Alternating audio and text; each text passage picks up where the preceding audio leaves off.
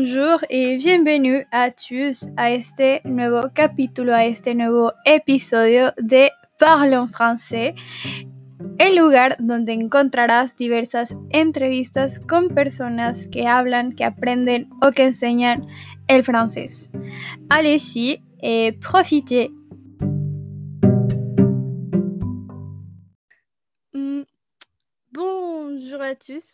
Espero que estén muy bien y que estén teniendo un increíble día. El día de hoy estoy acompañada de un invitado súper, súper especial que seguramente ya lo conocen en TikTok, eh, francés, bueno, en su TikTok y en su Instagram tiene un francés bien regio, pero aquí está con nosotros Alex. Buenos días, ¿cómo estás?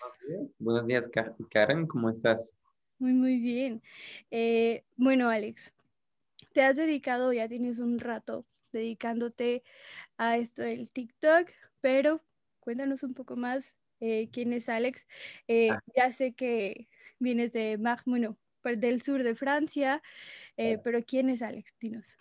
Ok, perfecto. Bueno, entonces yo, bueno, soy Alex, vengo de Marsella, sí, como lo dijiste, cerca de, pues es en el sur de Francia, Marsella. bueno, yo vivo, no, no vivo cerca de Marsella, sí, vivo cerca de Marsella, pero es un pueblo chiquito cerca de Marsella. Siempre digo que vengo de ahí porque es la ciudad más grande que está al lado de donde yo vivo.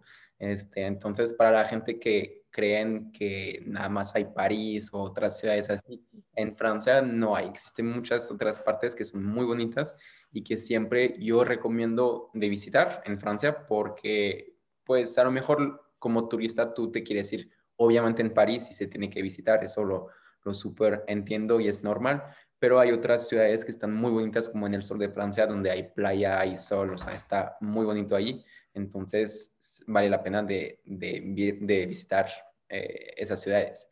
Este, entonces sí, yo, yo venía de, bueno, vengo de Marsella, cerca de Marsella, y llegué aquí en México, en Monterrey más bien, en Monterrey la, prima, la primera vez hace como dos años y medio, eh, acumulado, porque pues con cuestión de visa tuve que regresar a Francia, etcétera. Entonces, en total, hace como dos, en, dos años y medio que estoy aquí en Monterrey. ¿Y por qué llegué aquí en México, en Monterrey? Por el amor, una historia de amor que, eh, que conocí a una, una, mexicana en Australia hace como más de tres años. Eh, conocí a mi novia, que todavía es mi novia, de hecho, entonces eh, la conocí allá eh, nos vimos como nos conocemos en un, en un, bar, de que pues lo clásico, de que como que hacían las películas, de que nos conocimos en un bar. Eh, y pues la verdad no es para, para decir que amor a la primera vista o todo eso, pero fue algo muy diferente, o sea, fue algo muy especial de que yo cuando la vi pues supe que era una persona especial. Entonces, pues nos aprendimos, aprendimos poco a poco a conocernos eh, y nos vimos como muy pocas veces porque ella tenía que regresar a México, mm. eh, a México en Monterrey y yo en Francia, pero mucho más después.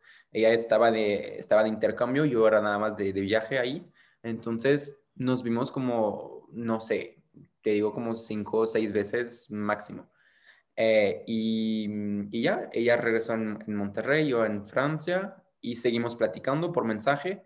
Eh, y era todo, era todo en inglés al principio porque pues yo estaba en Australia, entonces mi inglés era mucho mejor que el español. Entonces todo en inglés, eh, como algunos meses, yo creo como, tres, cuatro meses. y al mismo tiempo yo estaba trabajando eh, y luego pues le mando un mensaje diciendo de que, oye, pues espero que estás lista para verme otra vez porque ya compré mi vuelo. Entonces, esas son las fechas. Espero que te puedo ver ahí.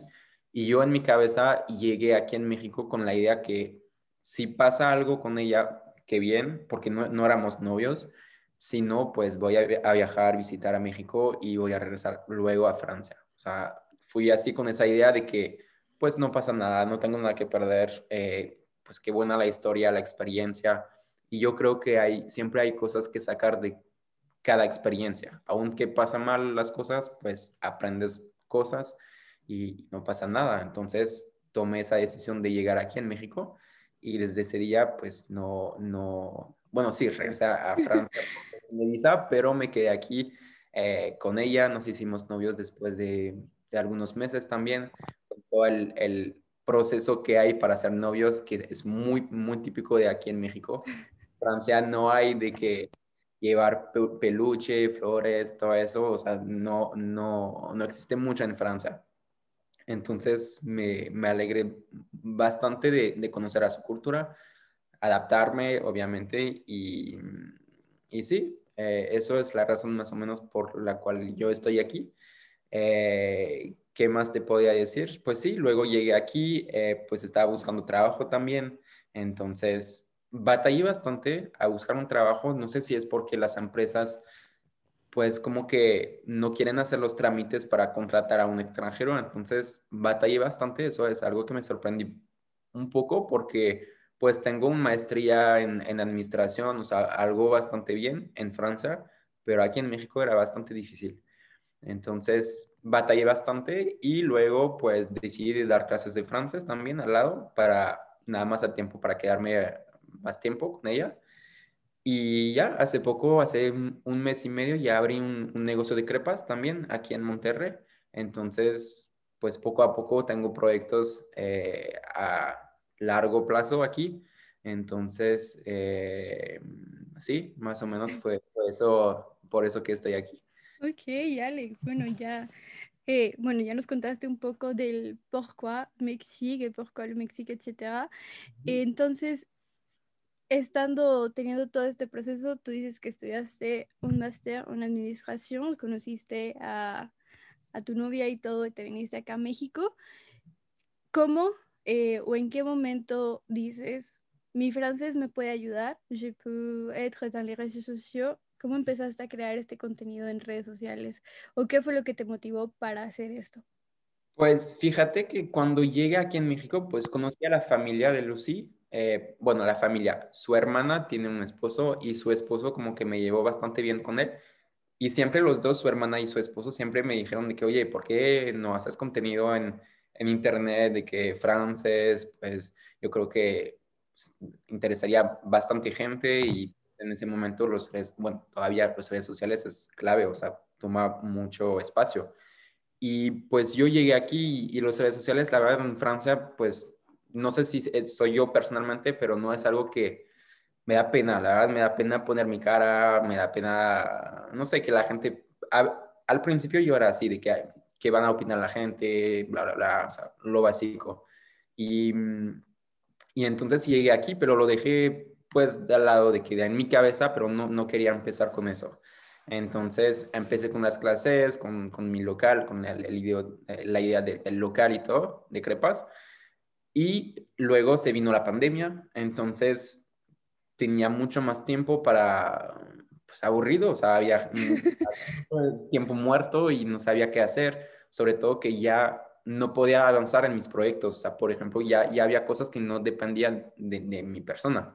Por ejemplo, yo estaba trabajando con una arquitecta, pero pues es su trabajo, yo no puedo tomar decisiones sin ella, entonces tenía como mucho tiempo muerto y decidí de, sí, de descargar la, la app TikTok y ver de que pues vamos a ver qué onda, o sea, voy a hacer un video eh, hice como dos, tres videos así y la número cuatro o cinco pues tuvo mucho pegue, o sea, es, es un, video que se hizo bastante viral con más de un millón de, de vistas y todo eso.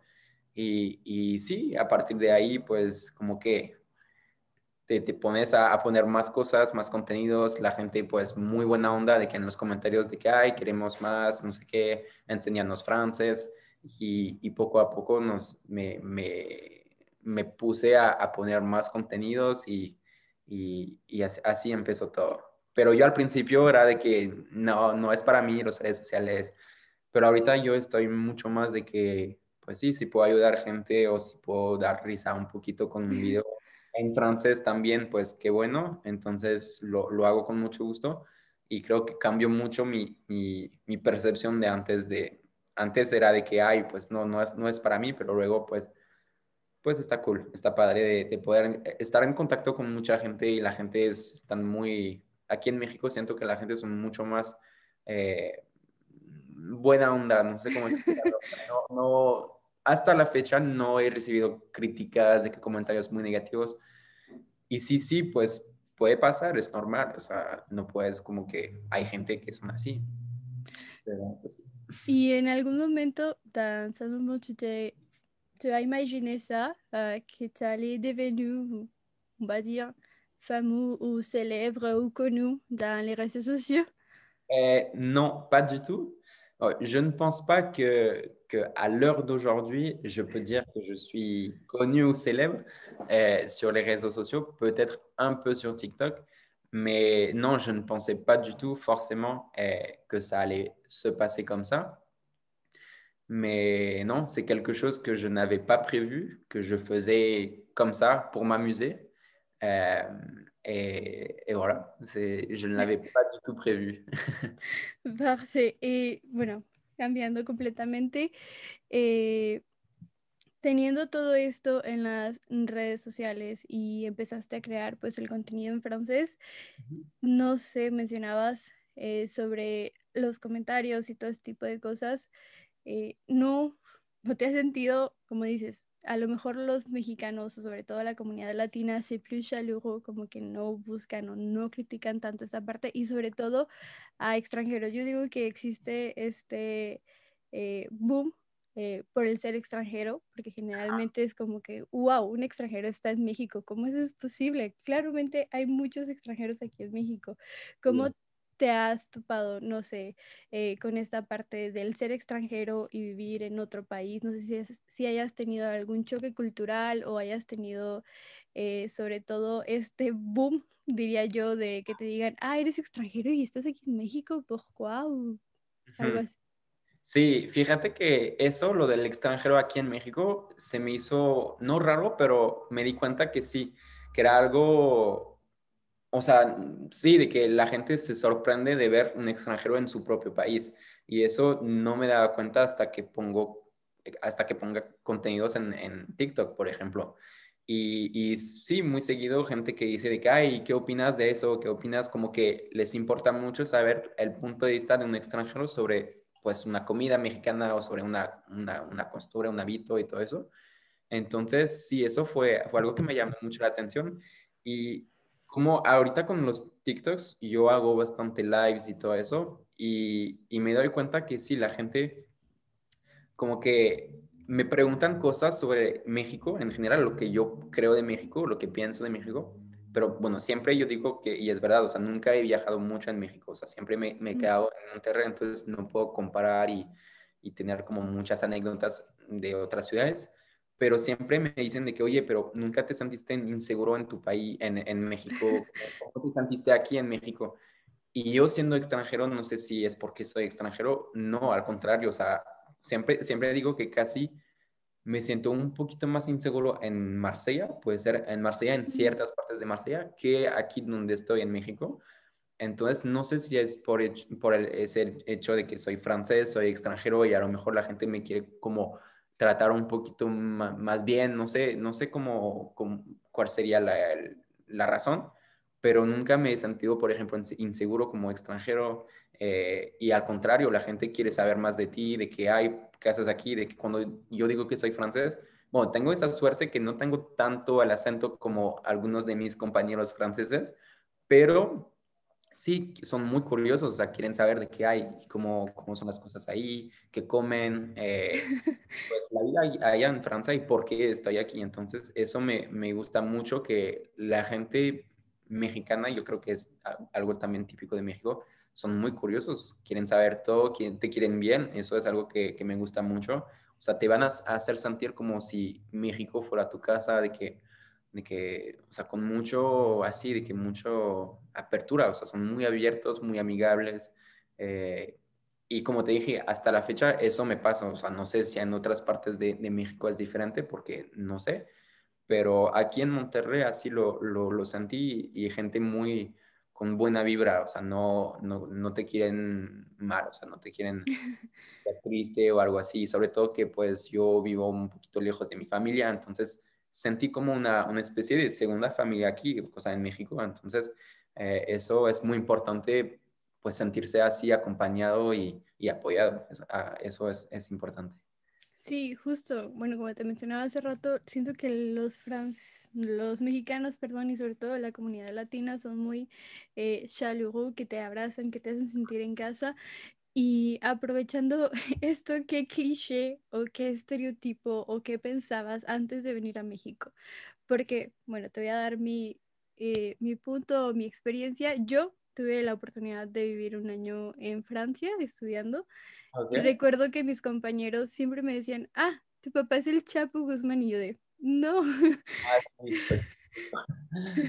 y yo de, no, ¿cómo es posible? Y me decían drogas y todo lo demás, ¿no? Pero qué cliché o qué estereotipo, no hay ningún problema, tranquilo, tenías de México antes de venir.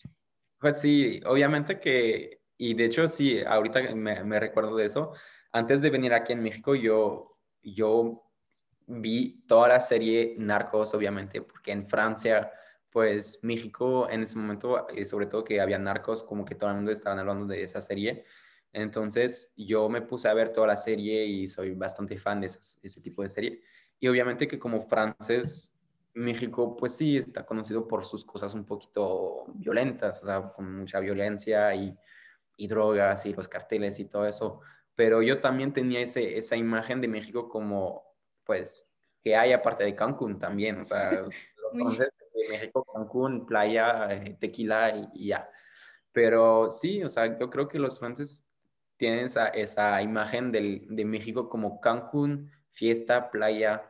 Eh, y por ejemplo, cuando yo decía a, a, la gente que me conoce de Francia que yo estoy en México, ellos creían que estaba de fiesta, tomando tequila a las 10 de la mañana, pero no, o sea, Estoy en Monterrey, no sé si conoces un poquito Monterrey, pero igual, o sea, Monterrey no es una ciudad para los turistas, o sea, es una ciudad industrial, eh, o sea, nada que ver con el sur de Francia o Cancún o cosas así.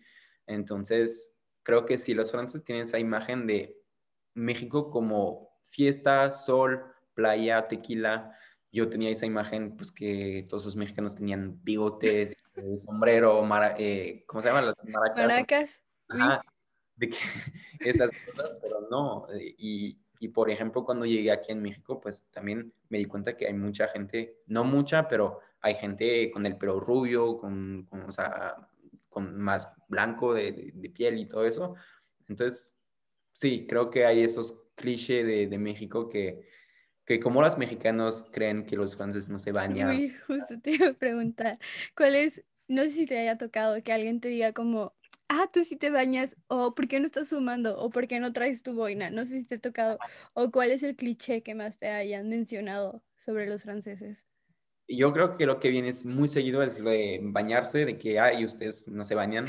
Eh, eso es muy cliché. Luego que, que, los franceses son románticos, no sé si es por el, la idioma, el idioma que suena romántico y todo, pero sí, el primero que siempre llegue, primer lugar, es de que cuántas veces eh, nos, nos, bañamos y, y, siempre yo contesto con, con, con, humor, o sea, con risa, de que hay a veces de que dos veces al, al, mes, pero a veces más, y la gente lo toma serio, o sea, cuando te digo de que dos veces al mes, o sea, la gente se la cree, entonces me da un poco miedo de, de qué imagen tienen el, el, mexicano del francés, pero no todos, o sea, saben que es una, una fama, o sea, no es, no es la verdad pero sí, creo que eso viene muy seguido. Luego que hay que...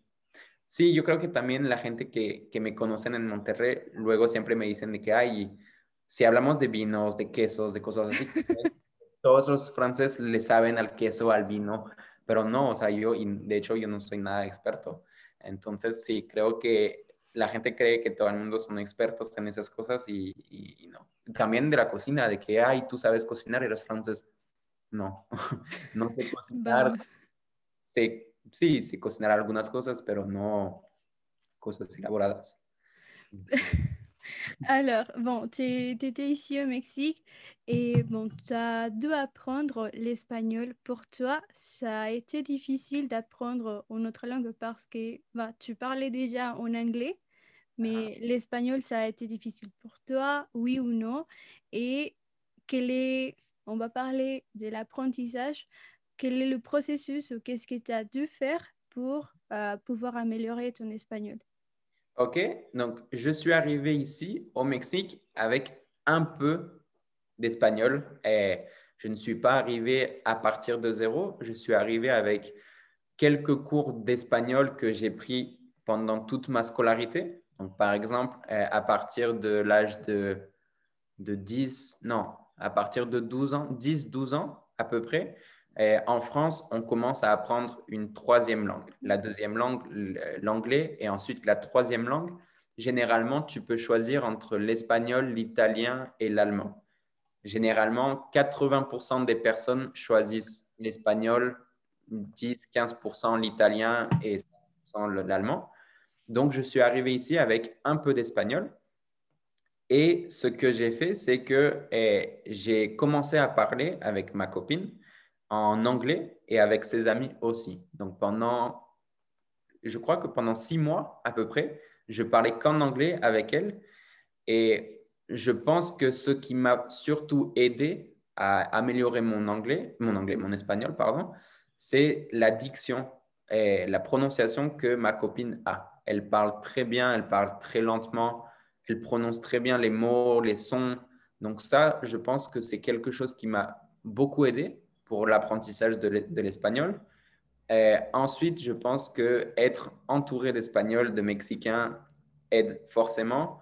Ça, c'est une chose importante. Et aussi, quand j'ai commencé à donner des cours de français, c'était assez intéressant de chercher les définitions, les expressions pour donner des cours en français. Par exemple, s'il y avait quelqu'un qui voulait savoir le synonyme de tel mot et l'expression, le sens de telle expression, je devais moi faire la recherche sur Internet et investiguer, rechercher le sens des mots pour donner une définition à mon élève. Et au final, j'apprenais en même temps que, que, que, mon élève. Par exemple, mon élève apprenait le français et moi, j'apprenais l'espagnol en même temps. Donc ça, je pense que c'est quelque chose qui m'a beaucoup aidé en arrivant au Mexique. Et ensuite, forcément, de, changer de l'anglais à l'espagnol. Et un jour, j'ai dit à ma copine, on arrête l'anglais, on commence en espagnol. Et on a commencé en espagnol et petit à petit, euh, j'ai appris l'espagnol comme ça.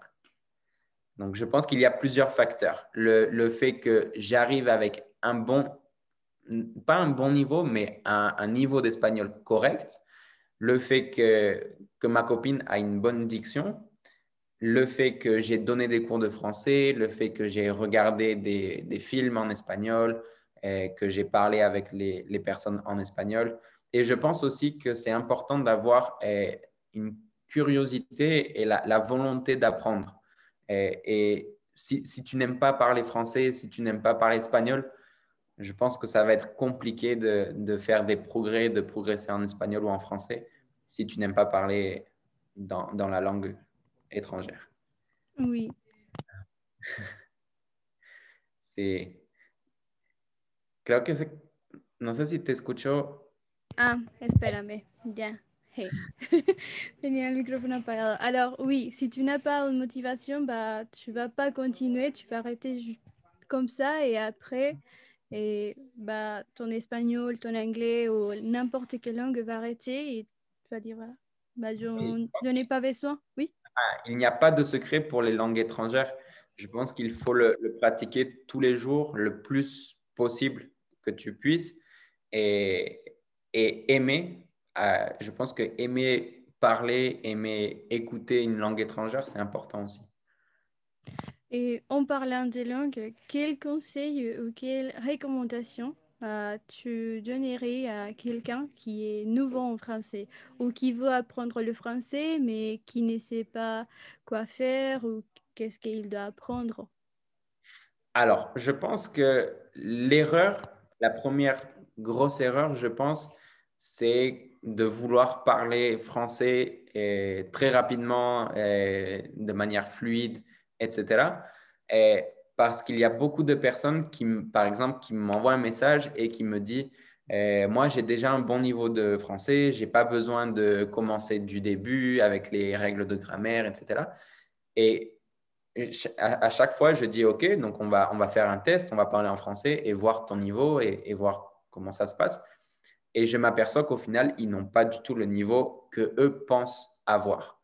Donc ça, je pense que c'est une erreur de vouloir eh, commencer le plus rapidement possible, eh, avoir une conversation en français, etc. Je pense qu'il faut d'abord revoir les bases, eh, les bases de grammaire, les bases de conjugaison.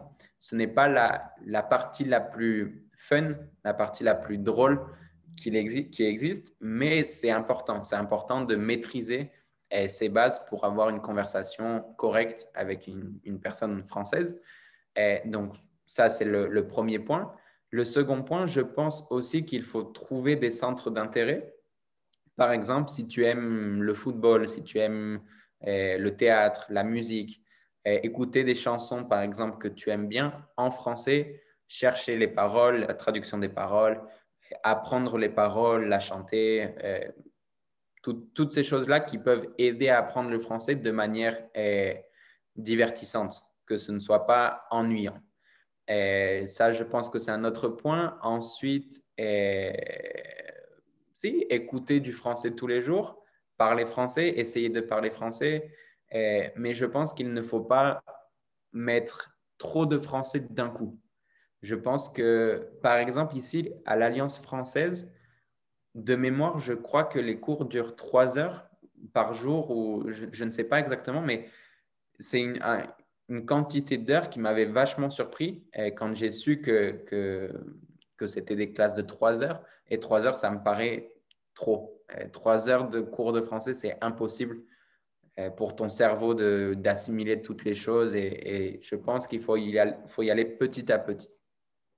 Oui, et bon, surtout quand on parle des cours, euh, que tu dois suivre. Et si par exemple tu commences à dire bonjour et après la personne commence en parlant et en disant des autres choses, c'est pas qu'est-ce que tu dis? Moi, je comprends pas. Et c'est vrai qu'on doit avoir une approche avec la langue.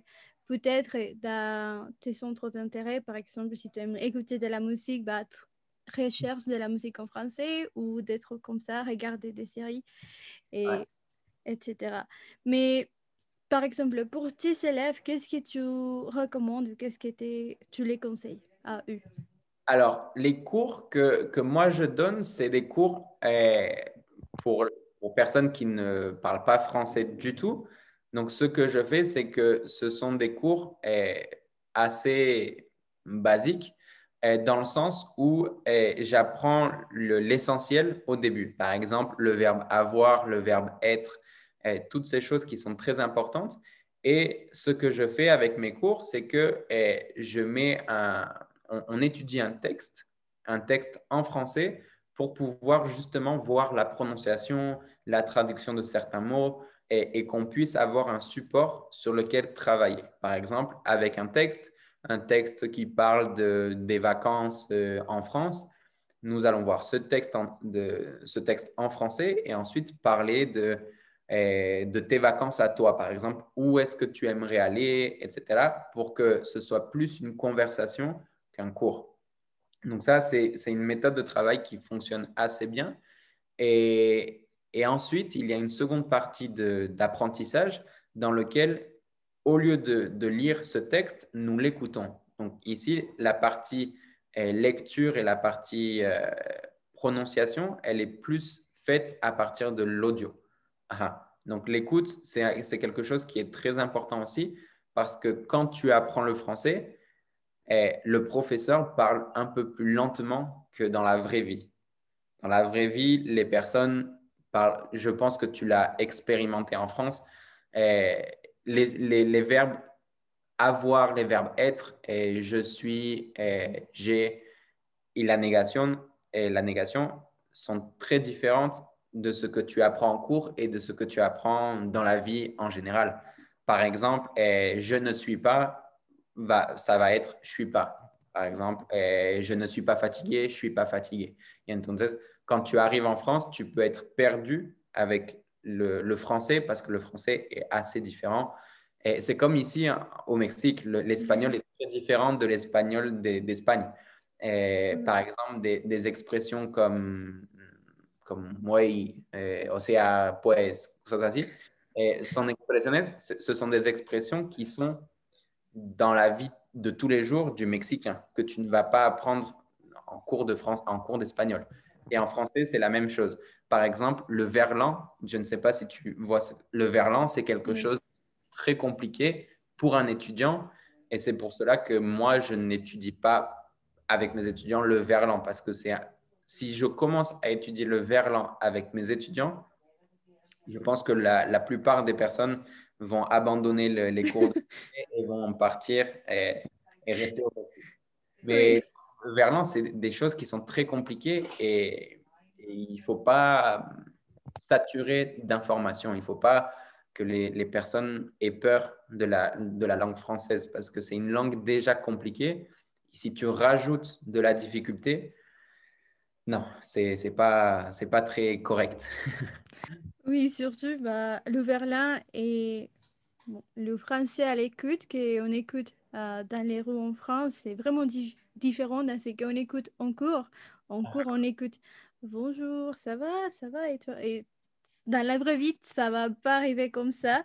Et par exemple, surtout bah, pour les productions orales, je dis à mes élèves aussi, il faut bah, on prépare une conversation, mais dans la vraie vie, tu vas pas préparer, tu vas pas dire ah, Attends, Alex, je vais préparer mon production orale pour parler avec toi. Ok, j'ai déjà la production orale, on peut parler. Non, on va pas faire ça. Et c'est ça, des pouvoirs. Surtout, je pense à perdre le, la peur de parler parce que je sais pas si ça t'arrive, mais il y a des fois où les élèves sont, mais je sais pas, j'ai peur. Et des surtout l'accent, des, bah, tous, on a un accent, soit en français, soit en espagnol, soit dans n'importe quelle langue, ça va arriver. Et je ne sais pas comment ça se passe avec toi, si ça t'arrive ou ça arrive à tes élèves de dire bah, j'ai peur que les personnes me jugent mhm. pour euh, mon accent.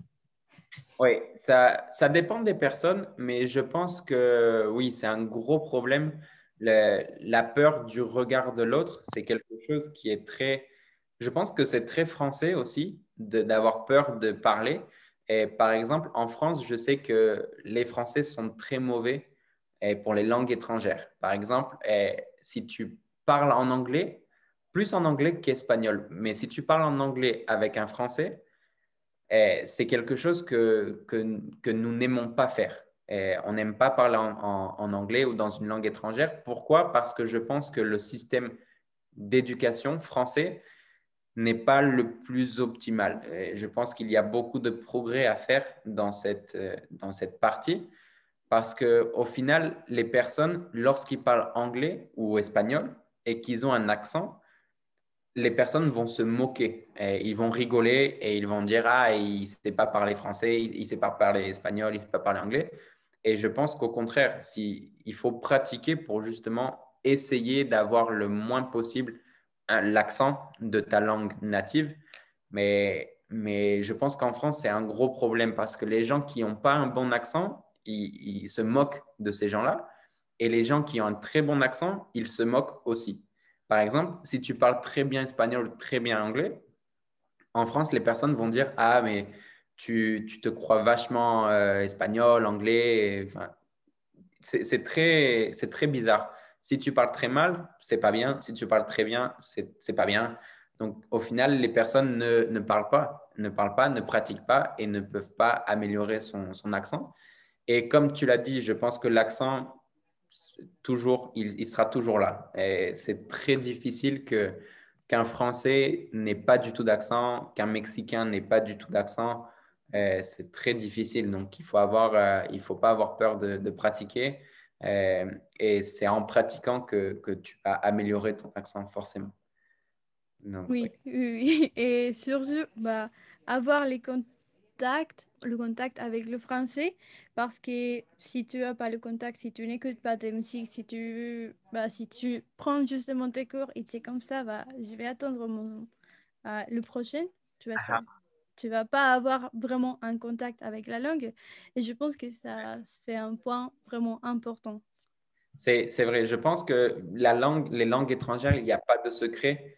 Je pense qu'il faut, il faut sortir de sa zone de confort. Et personnellement, c'est ce que j'avais fait en Australie. Et j'étais allé en Australie à la base pour apprendre l'anglais. Donc, je suis allé en Australie, j'ai parlé anglais, j'ai amélioré mon anglais Et j'ai fait la même chose avec l'espagnol. Je suis allé, je suis venu au Mexique, j'ai parlé en espagnol et j'ai amélioré mon espagnol. Donc, il faut, il faut ne pas avoir peur de, pas du ridicule. Ridicule, c'est un mot assez fort que j'aime pas utiliser parce que il n'y a pas de ridicule. C'est tout le monde commence avec un niveau, tout le monde commence à partir de quelque chose.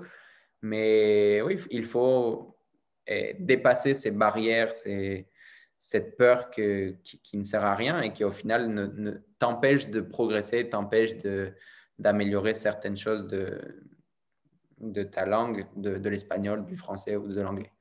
Donc, euh, et surtout, moi, c'est quelque chose que, que j'ai expérimenté ici au Mexique. Donc, je suis arrivé en pensant que je parlais un peu d'espagnol, que ça allait être bien, que je vais pouvoir communiquer, etc. Et tu te rends compte que non, que l'espagnol que tu apprends en cours, c'est très différent de l'espagnol que tu, que tu expérimentes dans la vie de tous les jours. Et, et, forcément, quand tu, arrives, quand tu vas arriver en France ou quand tu vas arriver dans un pays français, le problème que tu vas avoir, c'est que tu vas peut-être comprendre des choses, peut-être pas. Et si tu les comprends, tu vas prendre beaucoup de temps à analyser la phrase, à comprendre tel sujet, tel verbe, etc. Et tu vas commencer à vouloir répondre, mais là, mais le temps de réponse est beaucoup trop long. Par exemple, dans une conversation, tout va très rapidement, tout va très rapide. Et donc, à partir du moment où tu comprends la phrase et que tu veux eh, interagir, que tu veux répondre, il y a, y a ces fois-là le thème.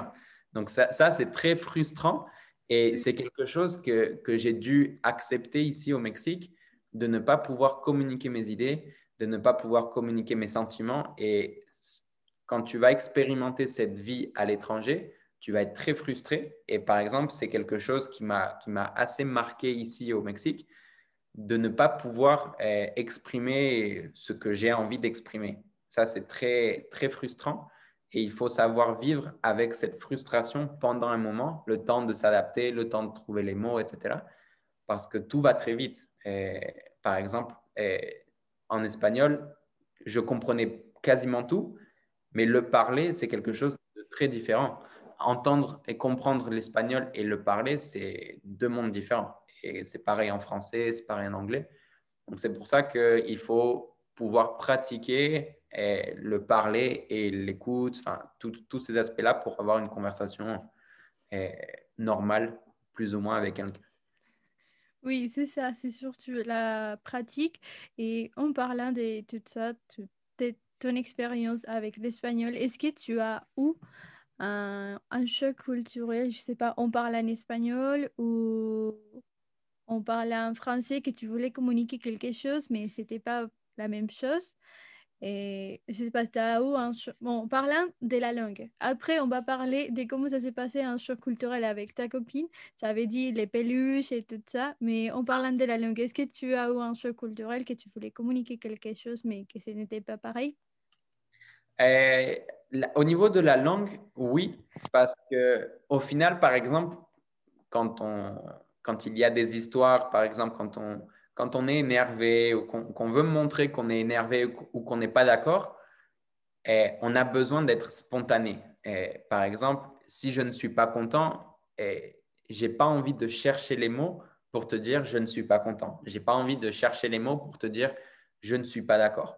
Et c'est quelque chose qui m'a frustré beaucoup ici. Et le fait que tu ne peux pas exprimer ton point de vue. Tu ne peux pas dire que tu aimes, que tu n'aimes pas, que tu n'es pas content parce qu'au final, tu ne trouves pas les mots adéquats pour, pour exprimer tes sentiments. Donc ça, c'est quelque chose que j'ai trouvé très difficile au niveau de la langue de ne pas pouvoir trouver les mots justes. par exemple, en, je sais qu'en espagnol, il y a beaucoup de mots, il y a plus de mots en espagnol qu'en anglais, par exemple par exemple, en anglais, eh, pour, pour decir eh, I love you, en, espagnol, il y a mille maneras de decirlo. Et en français aussi, il y a plusieurs mots qui n'ont pas forcément les mêmes sens, les mêmes, dépendant de, du contexte, ça n'a pas les mêmes sens. Donc forcément, c'est très frustrant de ne pas pouvoir communiquer tel sentiment exact, eh, telle, telle, sensation, etc. Donc ça, c'est un truc qui, c'est quelque chose qui est assez difficile eh, en tant qu'étranger de vivre dans un pays étranger, de ne pas pouvoir mettre le doigt sur un mot exact, sur un mot précis. Ça, c'est quelque chose d'assez frustrant au niveau de la langue. Et ensuite, si, comme je t'ai dit, je, pense qu'il y a des expressions typiques du Mexique et qui sont, et il n'y a pas vraiment de traduction. par exemple, c'est un mot qui m'a vraiment et qui continue à, à m'embêter, c'est le mot ahorita. ahorita, c'est un mot mexicain, une je ne sais pas si c'est typiquement du Mexique, mais pour moi, ahorita, il y a mille sens possibles. Il y a ahorita, ahorita, ahorita dentro de cinco horas. Eso es, c'est quelque chose que j'ai vraiment eh, du mal à, à, comprendre des fois de certains mots qui, qui, au final, ils ont un sens, mais à la mexicaine. Par exemple, ahorita, normalement, c'est maintenant en français, plus ou moins. Et en français, maintenant, c'est maintenant, c'est pas dans deux heures, c'est pas dans trois heures. Et ahorita, par exemple, c'est quelque chose qu'il faut, qu'il faut prendre à la légère. Parce que, par exemple, moi, je ne suis pas une personne très ponctuelle, peut-être, mais je pense que le Mexicain est encore moins ponctuel que moi. oui. Quelque chose qui m'a vraiment surpris. Parce que si tu me dis ahorita, pour moi, c'est ahorita. Et au Mexique, ahorita no, no es maintenant, es algo a lo mejor mañana, puede ser mañana a veces, pero eso sí, c'est quelque chose qui m'a assez surpris de voir que des mots pouvaient avoir plusieurs sens dépendant, dependiendo du contexte. Eh, eso ahorita no sé si hay otras expresiones que me hicieron. Pues el güey también. el, el que pedo también, que pedo es. ¿Qué pedo, qué pedo, qué pedo? que una palabra que se usa demasiado y y sí, eso, eso fue algo extraño, pero chistoso también. Y bueno, cambiando y hablando de los choques culturales que a lo mejor tuviste con la familia de tu novia o con tu novia, no sé si hayas tenido un choque cultural de, ah, es que aquí en México se hace esto y eh, en Francia no. Sí, el primero que fue bastante fuerte es el, el tío tía. Eso es algo que todavía no me acostumbré, te, te voy a explicar qué. Porque en, en francés, en Francia, o sea, tenemos, o sea, hay más distancia entre las personas. Por ejemplo, eh, yo imaginemos que tengo una novia francesa. Yo con los papás de la novia francesa voy a usar a lo mejor, no sé, pero a lo mejor el vous, vous de usted. ¿Por qué? Porque hay más distancia, hay más respeto, respeto. Por ejemplo, el vous lo usamos para las personas mayor de edad o para un desconocido, un mesero. Y aquí es mucho más cerca, las cosas es de tú, eh, de que tío, tía, todas esas cosas. Entonces, por ejemplo, hasta la fecha de hoy, mm, todavía batallo mucho para decir tío, tía a los papás de mi novia. O sea, es algo que no es de la cultura francesa. Y, y también si nos quedamos con tío, tía, eh, hay demasiado tío, tía aquí. O sea, son, todos son tíos, son tías y primos, primas. Entonces es algo que también batallé mucho en entender quién era el verdadero tío o tía, pero bueno, afuera de, eso, del, del, idioma, eso sí, de que el mexicano es mucho más eh, cerca de... Expresivo. Ajá, expresivo, pero también muy cerca de ti, de que, por ejemplo, los abrazos también, de que está muy raro porque en Francia, pues la bis, por ejemplo, cuando saludas a alguien, es bastante, o sea, casi íntimo, de que chocas el cachete de, las, personas, pero se me hizo un poquito más fuerte el, abrazo como los hombres, por ejemplo, como se abrazan los hombres, se me hace mucho más contacto físico que la bis, por ejemplo. La bis es de que puede ser ligero, pero al hombre aquí es de que cuando te conocen es de que te abrazan y de que qué onda, de que te, tocan y todo. Entonces se me hizo mucho más intrusivo esa, esa manera de saludar, despedir, que la bis, por ejemplo. Y está muy raro porque la bis también, de un punto de vista extranjero, es de que, ay, pues qué raro, está muy... Muy, muy cerca, porque es muy...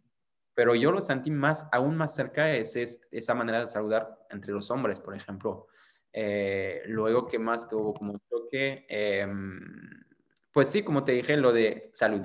Lo, de, lo de la novia, por ejemplo, cuando pides, ¿para qué vas a pedir que sea tu novia, pues hay todo un proceso antes, de que llevar flores, peluche, todo eso es algo que abrir la, la, puerta también. O sea, eso, por ejemplo, no sé si es algo muy típico de Monterrey, pero en Francia sí existe esos, esos procesos, pero no tan formal como aquí. Porque aquí es de que me tienes que llevar de que tantas veces al, al, al, restaurante, tantas veces a tal lugar, al cine y todo, para luego pedirme que yo sea tu novia, etcétera. Y en Francia no, es más de que, ay, nos vemos una vez, dos veces, y si después de la tercera, pues hay un beso, pues somos novios. Y es más natural. O sea, no hay tantos compromisos como aquí, de que, de que por ejemplo, si tú estás viendo en, alguien en México, pues tienes que quedar con esa persona, no vas a ver a alguien más. Pero en Francia, si tú estás en date con alguien y que todavía no hay un beso o algo así, pues todavía se, se permite de ir a ver a alguien más, o sea, no hay ese compromiso, acá. Entonces, si eso fue un choque cultural, luego pues también que no soy muy expresivo de manera inicial, o sea, yo siendo francés, yo creo que el francés sí se queja mucho al francés, eso pero a lo mejor mucho más menos expresivo como aquí. Aquí siento que si algo no está bien, si por ejemplo te sientes mal, te sientes triste, te duele algo, te duele una parte de tu cuerpo, el mexicano lo va a eh, expresar, o sea, es algo, siento que es mucho más de la cultura mexicana que en Francia. En Francia, por ejemplo, o yo ahorita en, en México lo que hago es que cuando me duele, no sé, la cabeza, no es algo que voy a expresar, no es de que, ay, me duele la cabeza, no me voy a, a quejar de esa manera, me voy más a quejar de, no sé, un comportamiento de alguien más, pero de mi propia persona no voy a decir nada, o sea, como que lo voy a aguantar y no voy, o sea, para mí es de que pues no te interesa, entonces, ¿por qué decirlo? Y aquí en México siento que es muy de que lo que se te ocurre en la cabeza lo, lo puedes decir de, que, de manera abierta eh, y hay mucho más vida aquí, o sea, por ejemplo, en las comidas, en las cenas, siento que es mucho más, hay más plática, eh, más, sí, es más abierto, siento más eh, cálido, que hay más como, no sé, siento que hay más vida, si el mexicano es más vivo, siento. ¿Qué más puedo decir sobre el, el choque? Pues lo picoso, pero eso es, es, también algo típico de aquí en México. El picoso, como francés, yo no lo hago ante nada los primeros días o primeros meses. y ahorita no puedo comer una comida sin, sin salsa, eso es, es, imposible. Y de hecho, yo cuando daba clase de francés, eh, había muchos estudiantes que se iban de intercambio en Francia y que me decían de que, oye, yo me voy a llevar mi salsa en mi maleta. Y que yo como francés, de que cómo te vas a llevar de que salsas, hasta el punto de llevarte salsa en la maleta, para mí era de que increíble. Y ahorita sí, o sea, ahorita lo, lo súper entiendo. Y si yo ahorita mañana tengo que ir a Francia, me voy a llevar de que las tortillas, un aguacate, eso por seguro, salsa y todo. O sea, se necesita eso para viajar y porque en Francia no hay, no hay todo eso. Así es, no hay, no hay todo esto. ¿Y cuál ha sido bueno, ya hablamos un poco de los choques culturales. No sé si tengas por ahí una expresión en español o una expresión mexicana que te guste mucho o que utilices mucho. Eh, ¿Cuál sería? Eh, ¿Grosera o no grosera? la que quieras. pues el, pues, no manches es la versión no grosera del otro, pero eh, no, o sea, no, es que como te dije, yo, yo convivo bastante con mi novia y mi novia no, no es una, una persona nada grosera, entonces tengo esa suerte de no tener esa mala influencia, o sea, no, no tiene como mala, malas palabras, pero una expresión mexicana, eh, pues que me, que me dio risa al principio es de que aguas, de que aguas, de que ojo, cuidado, son palabras que si traduces al, francés no tienen nada de sentido. El agua es O, entonces no tiene agua. Eh, sí, eso fue, no tengo ahorita en mente una expresión mexicana que me, que me llama la atención. Es más de que, por ejemplo, cuando yo digo algo en francés, como que yo siendo francés traduzco la expresión francesa al español. Entonces estoy haciendo esa traducción y a veces mi novia dice, ¿cómo? O sea, que ¿Qué significa eso? Este, hace poco, de hecho, había una expresión que me, que me recordé que se llama, eh, bueno, tiene un sentido de prendre son pie. No sé si lo, lo, lo has escuchado. Prendre son pie. Prendre son pie es literal de que agarrar su, su pie. pero no, no tiene ese sentido. En francés, prendre son pied es cuando eh, algo te gusta mucho, de que, de que, bueno, normalmente tiene más ese sentido de, del lado íntimo, de que, bueno, es una expresión de, no sé, vamos a decir algo de que después de hacer el, el como se dice aquí, el delicioso. Puedes decir de que j'ai pris mon pied. Eso es de que lo disfruté mucho. Es ah, ok. necesito que lo usas de manera eh, muy bien, porque si lo usas para una comida, no. O sea, no, no se dice mucho. Es más bien después de... Del delicioso, sí. Del delicioso, exacto.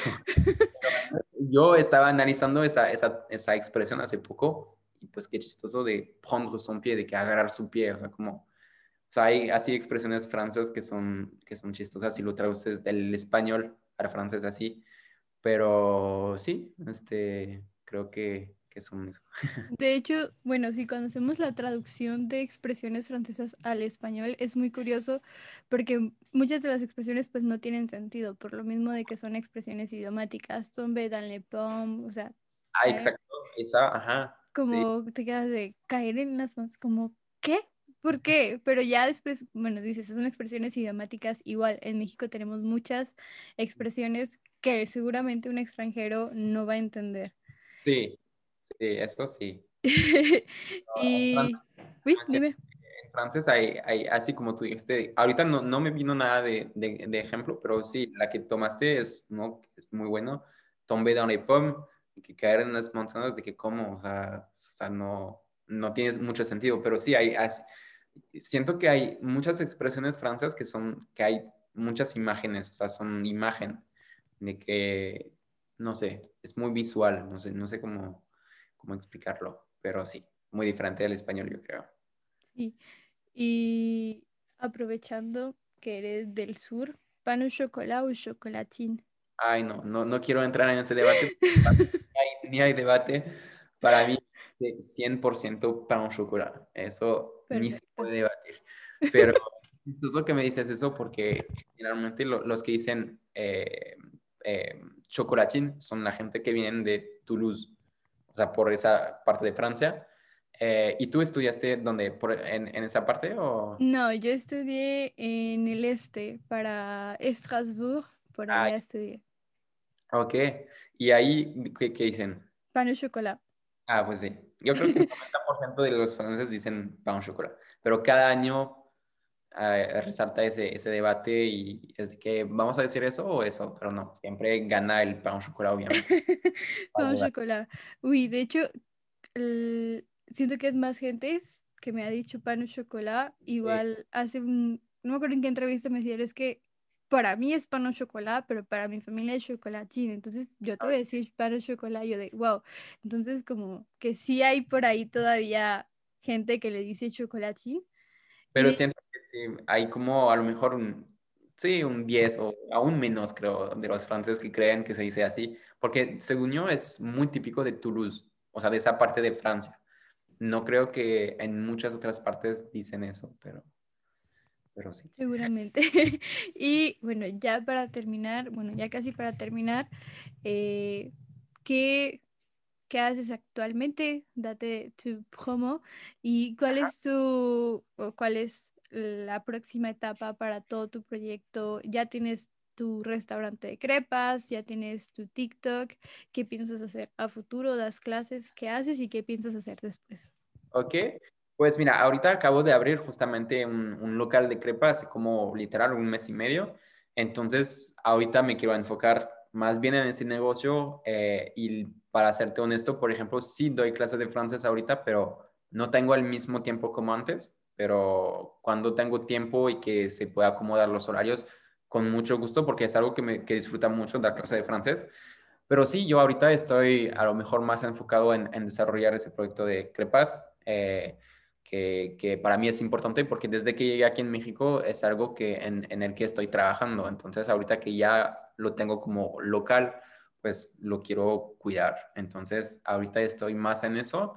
Eh, en TikTok, sí, pues seguir poniendo contenidos en TikTok, en Instagram. Eh, este, esos son, sí, son mis proyectos y, y no, sí creo que son esos dos proyectos más grandes. O sea, no, no voy a considerar que TikTok es como un proyecto, es nada más para divertirme y poner contenidos cuando yo puedo. Pero sí, me gusta mucho la comunidad que hay toda atrás de eso porque siento que es una comunidad bastante fuerte, o no fuerte, pero muy, o sea, van a, o sea, van a participar mucho en lo que pongo en Instagram, por ejemplo, en las stories, de que en los, en los, ¿cómo se llama? Las encuestas, todo eso, hay mucha gente que participan y siento que esa comunidad es bastante activa, eso, y eso es lo que me importa mucho, que que tengo como una comunidad que puede aprender, de que puede intercambiar ideas y todo eso, y que sea activo, o sea, no sirve a nada tener seguidores y sin, ni hacen nada. Entonces, eh, eso sí, eh, crecer poco a poco esa comunidad para, para difundir un poquito más, compartir más de mi cultura francesa, de anécdotas, de, del idioma en general. Y sí, creo que básicamente esto, el local y el contenido en, Internet hace poco una persona me preguntó si tenía un canal de YouTube, pero ahorita no, todavía no he, no he hecho nada sobre eso. No creo que se va a hacer porque, como te dije, yo a mí me da un poco pena de poner mi cara así, pero siento que con TikTok menos, entonces puede ser que en un futuro a lo mejor hago algo en YouTube. No sé, vamos a ver qué tal, pero hasta la fecha yo, yo pongo contenidos que me gustan en, en Internet, en TikTok, en Instagram y, y así, así es. Y en algún momento, bueno, antes de, de que te vayas, ¿en algún momento piensas regresar a Francia, no sé, a vivir, a trabajar o algo? Ajá, buena pregunta. Yo, pues yo ya, ya puse mi, mi local aquí de crepas, entonces me veo mucho más aquí que en Francia eh, a largo plazo. Idealmente, yo creo que lo, lo más lo más ideal, el ideal, lo ideal sería de poder viajar al menos una vez al año, dos veces más padre, pero a Francia nada más por las vacaciones y regresar aquí en, en Monterrey para, para trabajar, porque pues ya puse mi local, entonces ya me veo mucho más aquí que en Francia. Pero son dos estilos de vida muy diferentes. Yo siento que en Francia sería más para trabajar para una empresa y aquí en México es más para poner mis propios proyectos que yo quiero hacer. Por ejemplo, una crepería no lo podría, no lo hubiera podido hacer en Francia. Entonces, son dos estilos de vida muy diferentes y me gustaría sí poder que, quedarme aquí en, en, Monterrey y poder viajar cuando yo quiero, idealmente en Francia, eh, y regresar, y, pero vivir aquí. Siento que la, la, gente mucho más, me siento mucho más cerca de la gente aquí que en Francia. qué, bueno, qué, curioso. Bueno, justamente lo que hemos mencionado sí son más como chaleureux aquí. Ajá. Qué curioso que te sientas como más aquí en confianza y eh, bueno, un último, ahora sí, un último consejo para las personas que nos vayan a ver, que vayan a estar escuchando nuestra en, entrevista, eh, que quieren incursionar en esto del francés, en conocer un, o aprender un nuevo idioma. ¿Mi consejo? ¿Sí? Pues mi consejo es de pues de ir poco a poco, o sea, no, no saturarte, no, no tener mucha información de una vez porque te puedes la verdad, o sea, te puede dar miedo. Y de hecho hay, hay muchos franceses que ni, ni siquiera hablan muy bien francés, hacen muchos errores gramática, de ortografía, todo eso. Entonces, no tener ese miedo o esa pena de que, ay, me van a entender o no, quitar ese miedo y practicar lo más que puedas eh, de manera divertida. Eso también es un, un, consejo muy importante de divertirte, de gustar, que gozar tu clase de francés y no verlo como algo, ay, que pesado, ay, que, qué hueva tengo, o sea, qué hueva, qué, qué, flojera tengo una, una, hora de clase cada, cada lunes, por ejemplo. No, o sea, tienes que tener ganas de aprender, de divertirte y que sea algo, sí, de qué padre que, que te gusta hacer. Eh, y ser paciente también, o sea, no, no querer hablar francés de un día al otro porque va a tomar semanas, meses o años, literal, para, para poder hablar bien francés. Y sí, ser paciente, eh, divertirte eh, y quitarte la pena, el miedo y practicar todos los días. Yo creo que esos serían los consejos que tengo. Muy bien, sí, diste algunos consejos y sobre todo voy a retomar el último punto que dijiste, el que puede tomar meses, días o años, porque el, el, método o el aprendizaje de todas las personas es diferente. A alguien le puede tomar cuatro meses, a mí me puede tomar dos años, no tenerle no tener prisas, no pasa nada si en dos meses no estamos, claramente no vamos a estar hablando francés, al menos de que estés viviendo en Francia, entonces no le tengan miedo. Ajá, exacto, totalmente de acuerdo. y bueno, pues muchísimas gracias Alex de tomarte una hora de tu tiempo, de tu día, eh, de estar aquí acompañándonos y si no lo conocen, pues vayan a seguirlo a TikTok, a Instagram, francés bien regio, porque ya es de Monterrey casi casi, ya tiene su crepería por ahí, vayan y coman crepas también, aprovechen y pues muchísimas gracias Alex. Muchas gracias a ti. Gracias, nos vemos. Au revoir a tous, nos vemos todos, que tengan un bonito día. Au revoir. Bueno.